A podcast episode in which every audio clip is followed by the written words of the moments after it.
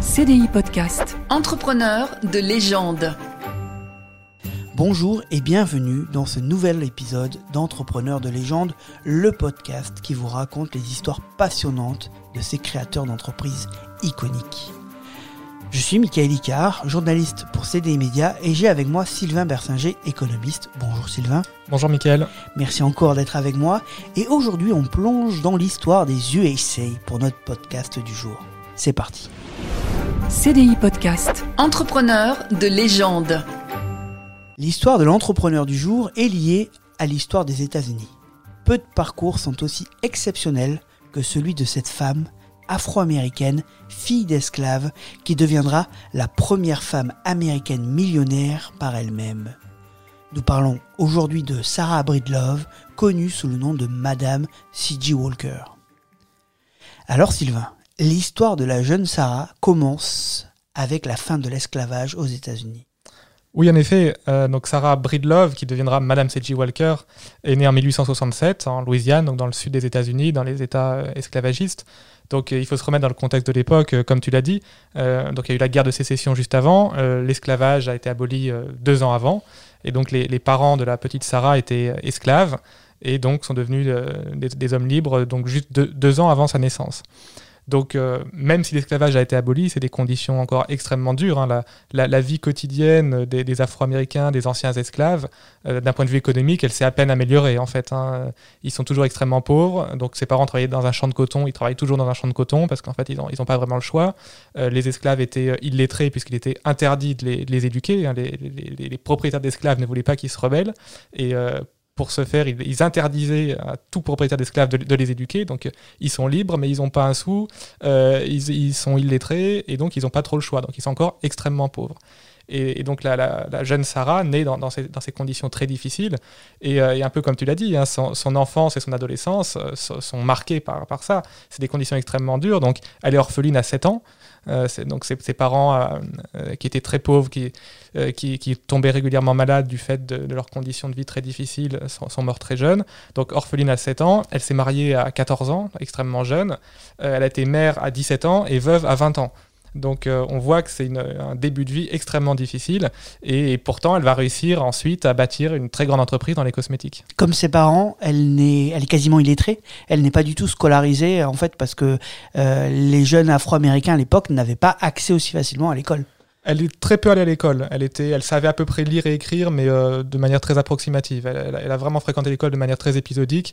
Elle était, oui, on peut dire quasiment illettrée, oui. Et donc, du coup, tu l'as dit, elle se marie très tôt. Elle se marie à 14 ans après avoir été euh, orpheline. Mais euh, son mariage, euh, c'est plus une fuite que vraiment une histoire d'amour, quoi. Oui, alors après le décès de ses parents, elle va vivre chez sa sœur, donc c'était une famille nombreuse, ils étaient de, de mémoire 6 ou 7 enfants, Euh, mais son beau-père était un homme assez violent avec qui elle s'entendait pas, et donc euh, le, le Son mari... beau-frère. Son, euh, son beau-frère, bien Ouais, sûr, pardon, ça- Michael. non, son Non, beau-frère. Euh, et, et donc, oui, le, le mariage, c'est un peu pour elle une façon de- d'échapper à cet environnement familial. Euh, et donc, son, son, son mari, avec qui donc, elle a eu une fille à 17 ans, euh, on, sait très, peu de choses de lui, en fait. Euh, il était également très pauvre, il était de, d'à peu près de la même condition sociale qu'elle. Euh, il est mort dans des conditions un peu troubles, alors c'est peut-être une bagarre, c'est peut-être un lynchage, on ne sait pas vraiment, en fait, mais il est mort très jeune, elle avait que, que 20 ans au moment de sa mort. Donc, du coup, elle a encore décidé de, déménager. Elle a déménagé à Saint-Louis. Euh, et là, euh, ben, même si elle, a grandi, elle a sa fille et tout, c'est quand même une vie très précaire qu'elle connaît. Oui, donc elle part un peu plus vers le nord, comme le faisaient beaucoup d'Afro-Américains, vers des conditions économiques un peu plus, euh, un peu plus prospères, on va dire, et euh, dans des, régions un peu moins, où, disons le, racisme était un peu moins euh, prégnant. Mais effectivement, c'est des conditions très difficiles. Elle habite dans le, dans le quartier le plus défavorisé de la ville. Elle travaille comme blanchisseuse. Elle fait beaucoup de petits métiers éprouvants pour, pour, juste, pour juste gagner sa vie. Euh, et donc à Saint-Louis, elle commence euh, à avoir un petit peu des, des idées sur les cosmétiques. C'est, un processus assez, assez lent euh, et le, la, base, on va dire, de, de, son, de son parcours dans, dans les cosmétiques, c'est euh, sa chute des cheveux. Puisque euh, beaucoup de, de femmes afro-américaines à l'époque avaient des problèmes de chute de cheveux, puisqu'il euh, y avait très peu d'hygiène. Hein. Les, les, pauvres n'avaient pas d'eau courante, par exemple, avaient une alimentation avec beaucoup de carences.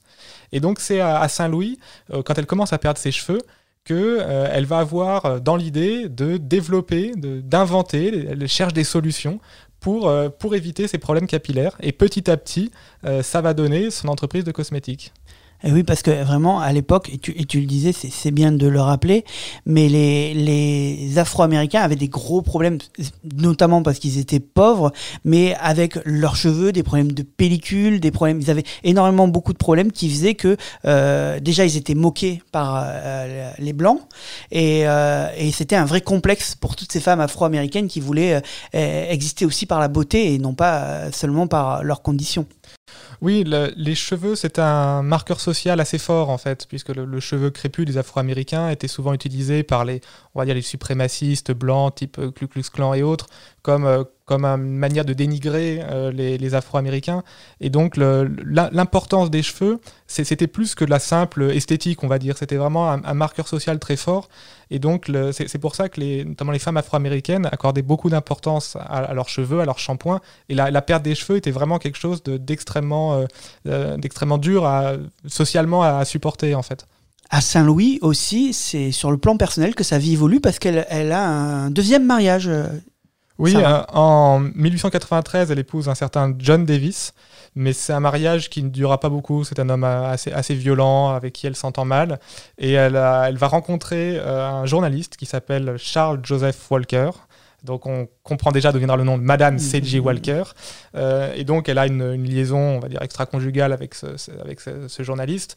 Et euh, donc son deuxième mariage finira en divorce. Et euh, quelques années plus tard, elle épousera Charles Joseph Walker, euh, dont elle prendra le nom. C'est à Saint-Louis aussi qu'elle s'intéresse aux cosmétiques et qu'elle va même faire des rencontres qui vont la lui faire mettre le pied dans le monde des cosmétiques. Oui, donc comme on l'a dit, elle, avait ses problèmes de chute de cheveux et donc elle, elle essayait de se renseigner sur des solutions existantes, des shampoings, des crèmes, etc. Et euh, dans la communauté euh, afro-américaine où ces problèmes, on l'a dit, étaient assez répandus, elle va rencontrer une dame qui s'appelle Annie Minerva Turnbow qui avait une petite entreprise de cosmétiques, euh, donc de, de, de crèmes pour les cheveux, etc. Et euh, de manière, euh, c'est informelle, elle va euh, devenir, on pourrait dire, commerciale euh, pour, pour cette entreprise. Euh, donc, elle fait du porte-à-porte, elle vend les produits, elle, les promeut. Et euh, c'est très important pour la suite, puisque quand elle va développer ses propres produits, il va y avoir une suspicion euh, sur le fait qu'elle aurait pu s'inspirer, voire peut-être même copier, le, doute, le doute persiste, elle aurait pu copier les produits de son ancienne patronne. En tout cas, c'est ce que son ancienne patronne va dire toute sa vie.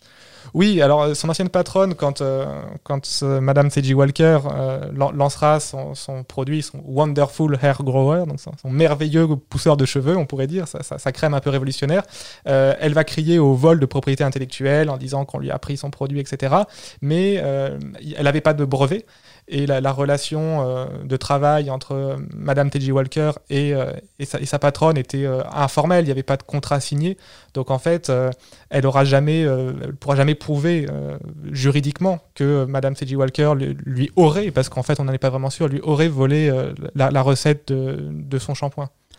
En tout cas, les déboires sentimentaux qu'elle va avoir avec son deuxième mari va pousser la famille Walker à déménager à Denver.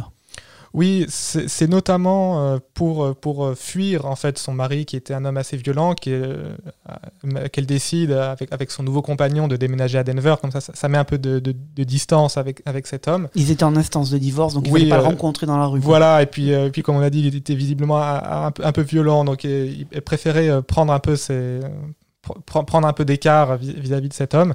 Et donc effectivement, la, famille, donc avec sa fille et son nouveau compagnon, déménage euh, à Denver. Elle continue à vendre des, produits pour, euh, pour le compte euh, de Turnbow, donc de, sa patronne, tout en développant sur son temps libre ses propres produits. Donc elle fait des tests, elle fait des, des tambouilles dans sa cuisine, elle essaie de prendre des contacts, de, s'informer sur, sur les produits capillaires et de développer petit à petit ses propres produits. Et ce qui est intéressant, c'est qu'elle commercialise les produits en porte-à-porte. Auprès de la communauté euh, afro-américaine, elle, y va, au culot, quoi, en fait. Oui, alors c'est euh, bien sûr il n'y avait pas internet, il n'y avait pas tout ça, donc c'était beaucoup le bouche à oreille, c'était beaucoup euh, elle utilisait elle était très très croyante. Elle allait beaucoup à l'église et donc elle utilisait le- les réseaux qu'elle se construisait à l'église pour promouvoir ses produits. Il faut bien voir que c'était des produits destinés à la communauté afro-américaine. hein. C'était un monde assez fermé en fait. hein. D'ailleurs plus tard dans son entreprise, elle voudra pas d'actionnaire blancs, par exemple. hein. C'est- un business euh, au sein de la communauté afro-américaine. En 1906, après le divorce, elle arrive et elle se marie avec euh, C.G. Walker. Voilà, donc son, son, on va dire son amant euh, devient son, son mari, son troisième mari. Donc elle prend le nom de, de C.G. Walker euh, qui, lui est, euh, qui lui est encore connu aujourd'hui. Et un peu plus tard, elle se fera appeler Madame pour avoir le, le côté un peu chic à la française, puisque Paris était déjà la- la- un peu la référence du luxe et d'é- d'élégance. Et donc elle, se- fera appeler Madame pour, euh, pour se donner un côté un peu chic. Alors, outre le fait que ça va la rendre heureuse, évidemment, de se marier, euh, cet homme va aussi l'aider au début, puisqu'il va l'aider sur la communication, il va l'aider sur la publicité. Oui, alors c'est un journaliste, il a fait des études, il a des contacts, il a un petit pécule, c'est pas un homme riche, mais, euh, mais c'est vrai que pour lancer son entreprise, il, a, il a des contacts, il a du savoir-faire, il a un petit peu d'argent, donc il va, c'est vrai qu'il va aussi l'aider à lui, à lui mettre le pied à l'étrier et à, lancer son affaire, euh, au début en tout cas, puisqu'après il y aura à nouveau une brouille en- entre les deux, mais, mais pour les débuts, c'est euh, l'aide de son mari est, est assez importante, oui. Donc, on l'a dit tout à l'heure, elle se rapproche de la communauté, elle, se rapproche aussi euh, d'associations, et elle décide de faire de la publicité, notamment euh, sur euh, avant-après, en se, se basant sur son expérience à elle. Oui, elle devient vraiment le- l'emblème de, son produit. Donc, elle, met sa, son visage sur, sur les, boîtes de, crème qu'elle vend. Et, donc, elle une photo d'elle avant son produit, donc où on voit ses cheveux clairsemés, et après son produit, où elle a une, belle, une belle euh, touffe de cheveux, une belle coiffure. Et euh, oui, elle, elle se- met vraiment en scène. Euh, elle, elle associe son nom, son visage à l'entreprise. Les, deux ne, font qu'un, on peut dire. Ce qui d'ailleurs, entre parenthèses, pourra compliquer la, tâche de sa fille quand elle essaiera de reprendre l'entreprise après sa mort, puisque elle, incarnait vraiment l'entreprise elle-même, quoi, personnellement. Mais le produit, on ne sait pas s'il marchait vraiment. Donc, cette publicité, c'était un peu du trucage. Oui, alors c'est vrai que Madame C.G. Walker n'hésitait pas à, on va dire, prendre quelques libertés avec euh, la, réalité pour promouvoir son produit. Notamment, elle disait que ça, venait de, recettes ancestrales d'Afrique, etc. Bon, ce qui semble un petit peu, euh, un petit peu faux quand même. hein. C'est euh, c'est un produit qu'elle a inventé elle. On l'a dit peut-être en s'inspirant ou en copiant plus ou moins les, les produits de son ancienne patronne. Mais, mais oui, elle. Euh, elle n'hésite pas à extrapoler euh, sur, euh, sur, les qualités de son produit. Après, ce qui marchait vraiment, il devait probablement être quand même assez efficace, puisqu'il a eu un gros succès. Il était cher, hein, la, boîte de. Donc, c'était un, produit qui se présentait sous une forme un peu de pommade, on va dire.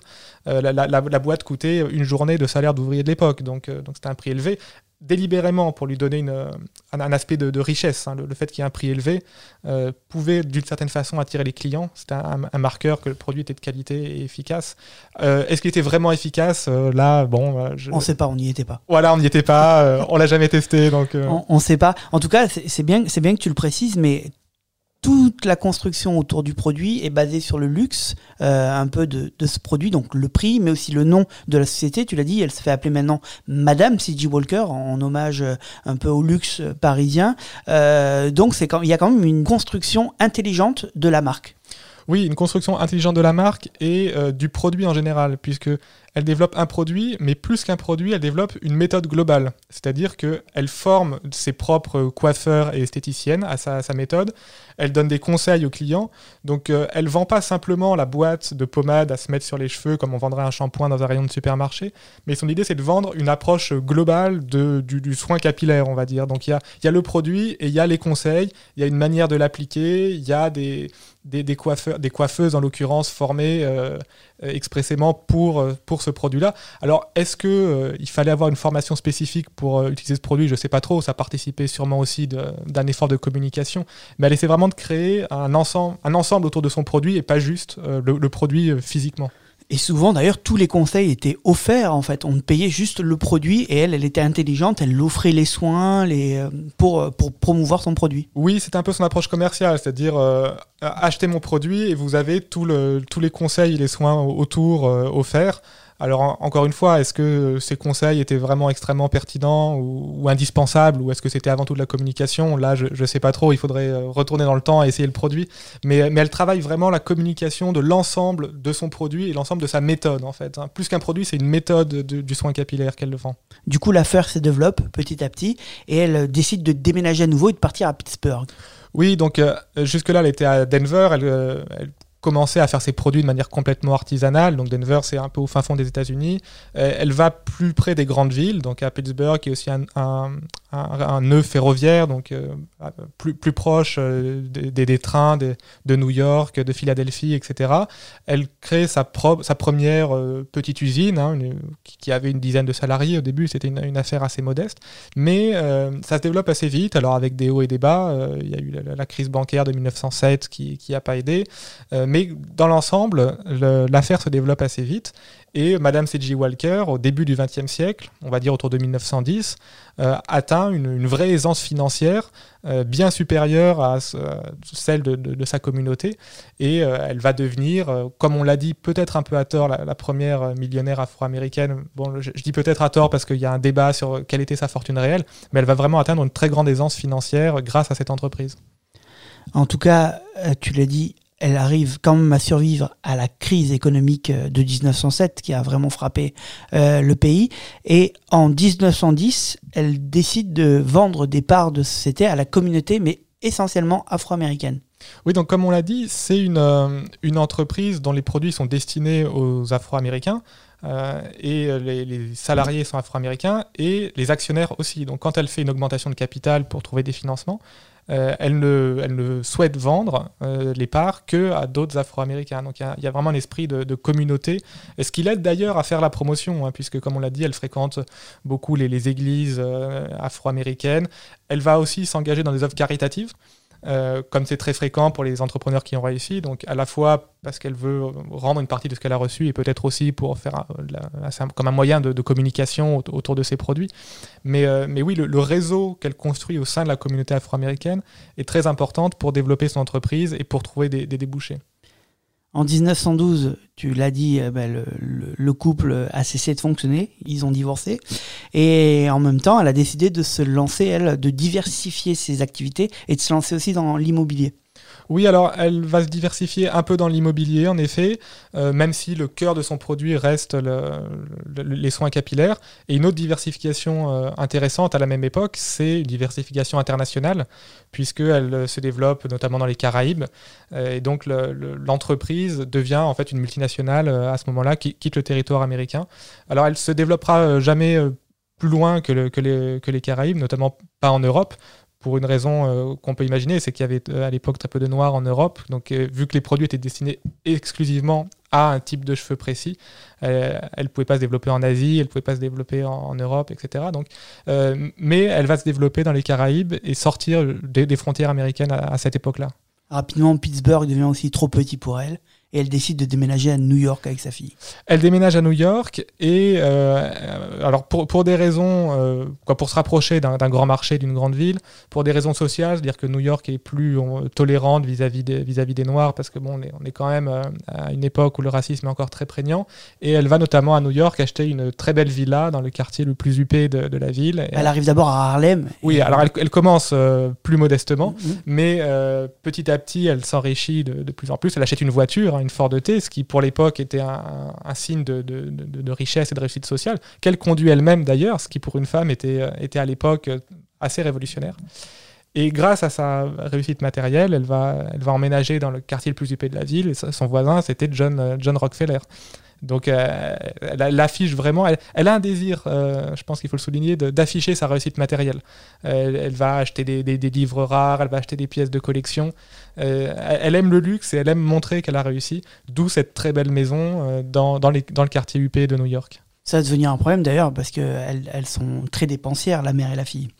Oui, euh, elle donne beaucoup à des œuvres de charité, elle dépense beaucoup pour le luxe et le, disons, le bling-bling, le, luxe un peu ostentatoire, le luxe qui permet d'afficher sa réussite. Et euh, alors, l'entreprise est prospère, donc elle dégage des, bénéfices, mais c'est vrai que le, train de vie de, la mère comme de la, comme de la fille euh, pèse un peu sur les finances, les finances familiales, en effet. Mais comment euh, elle était vue à l'époque Parce qu'en arrivant dans un quartier essentiellement blanc, euh, de riches, euh, la voir arriver, elle n'a pas dû se faire que des amis. Oui, elle n'était pas forcément la bienvenue dans ce quartier, qui était surtout un quartier d'hommes blancs d'un certain âge, et probablement assez conservateur d'idées, on peut le supposer en tout cas. Donc elle n'était pas forcément très bien vue, mais bon, New York était une ville libérale, les, droits des Afro-Américains étaient totalement respectés, donc ses, ses voisins étaient probablement pas forcément ravis de la voir débarquer. Je pense qu'ils sont pas allés lui porter des fleurs ou, des chocolats à son arrivée, mais, euh, après tout, euh, elle avait tota-, totalement le droit, si elle avait moyen d'acheter cette maison. Donc euh, elle s'est probablement pas fait beaucoup d'amis, de relations dans ce quartier, mais elle s'y installée, et puis bah, les, gens qui étaient pas contents, ils pouvaient aller dans leur coin, mais ils pouvaient rien faire de plus. La société, tu l'as dit, elle devient de plus en plus prospère, mais évidemment, Première Guerre mondiale, quelques petits problèmes. Oui, euh, il va y avoir un, temps d'arrêt euh, du fait de la guerre. Donc les États-Unis rentrent un peu plus tard dans la guerre en 1917. Mais euh, du coup, il y, a une, augmentation des impôts assez importante pour financer l'effort de guerre, ce qui pèse sur l'activité économique. Et il y a une, réquisition des matières premières pour l'effort de guerre, ce qui fait que le prix des matières premières augmente. Et, euh, la Première Guerre mondiale euh, marque un temps d'arrêt dans le développement de l'entreprise, en effet. Il y a quelques années un peu difficiles, autour de 1917, 1918 et 1919, bien sûr. Mm. Mais euh, la société survivra, mais par contre, Madame C.J. Walker, elle s'éteindra en 1919. Oui, elle était malade depuis plusieurs années, mais elle continuait à diriger son, entreprise. Il n'était pas question pour elle de, de, partir à la retraite. Elle décède en 1919, donc c'est sa fille qui, qui reprend le la tête de l'entreprise, hein, sa fille qui travaille avec elle dans l'entreprise depuis de nombreuses années. Euh, mais euh, l'entreprise, donc dans les années 20, va plutôt bien, puisque c'est une période de, croissance économique assez forte. Après, il y a la crise de 29, donc un choc très dur. Et, euh, donc la, fille de, de Madame T.J. Walker, Leila, comme elle s'appelait, n'avait pas forcément la poigne et la vision et l'énergie de, de, sa mère. Et l'entreprise va péricliter petit à petit. Et elle cessera définitivement son activité euh, dans les années 80. C'est pour ça que l'entreprise est quasiment pas connue, notamment en France.